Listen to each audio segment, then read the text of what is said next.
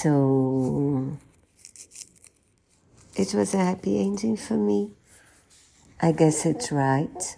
Two of the three couples that ha- that got married, and afterwards there was a reunion of the couples a year after their weddings.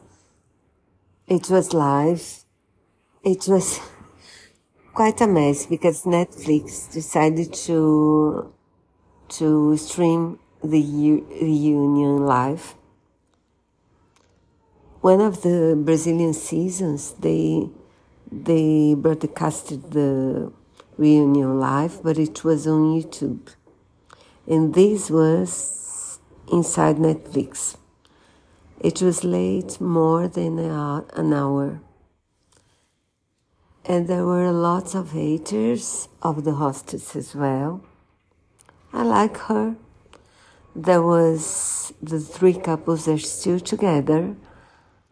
One uh, there is a new couple as well. I enjoy seeing them all. So it was one of my favorite seasons. Don't miss it. And please don't hate the host- hostess. She was doing her job and she's very nice, in my opinion.